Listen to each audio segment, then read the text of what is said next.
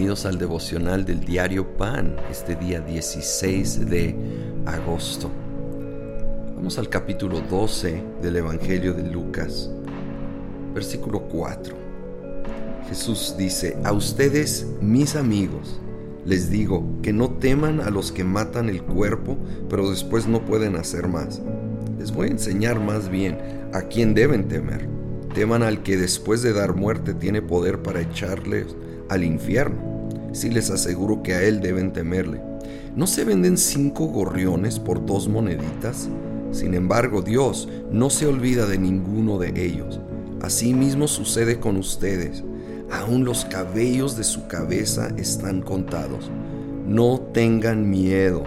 Ustedes valen más que muchos gorriones. Me encanta cómo el Señor les dice, mis amigos, y nos lo dice a nosotros si hemos entregado nuestra vida a Él y somos sus seguidores. Nos llama amigos. Y nos dice que realmente no debemos temer al diablo, ¿sí? sino una reverencia y temor a Dios. Y Dios tiene un amor por nosotros tan cercano que aún los cabellos de nuestra cabeza los tiene contados.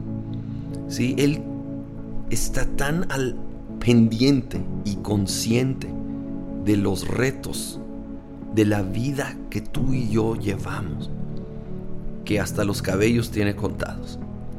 Él sabe lo que tú estás viviendo y enfrentando el día de hoy, así que acuérdate, no estás solo.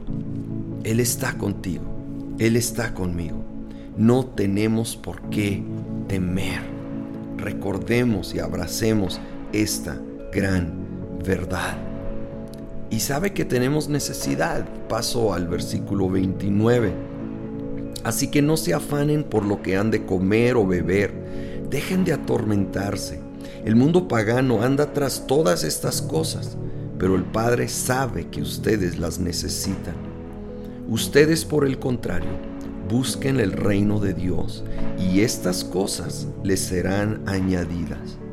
No tengan miedo, mi rebaño pequeño, porque es la buena voluntad del Padre darles el reino.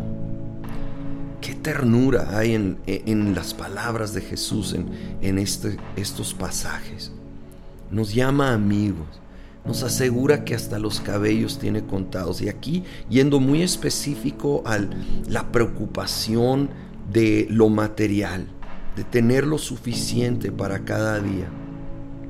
Dice el Padre sabe que tenemos esta necesidad, pero nos llama a buscar primero su reino, buscar a Dios primero, ponerlo a Él y sus prioridades primero, vivir apasionadamente por Él primero y Él promete añadir todas estas cosas.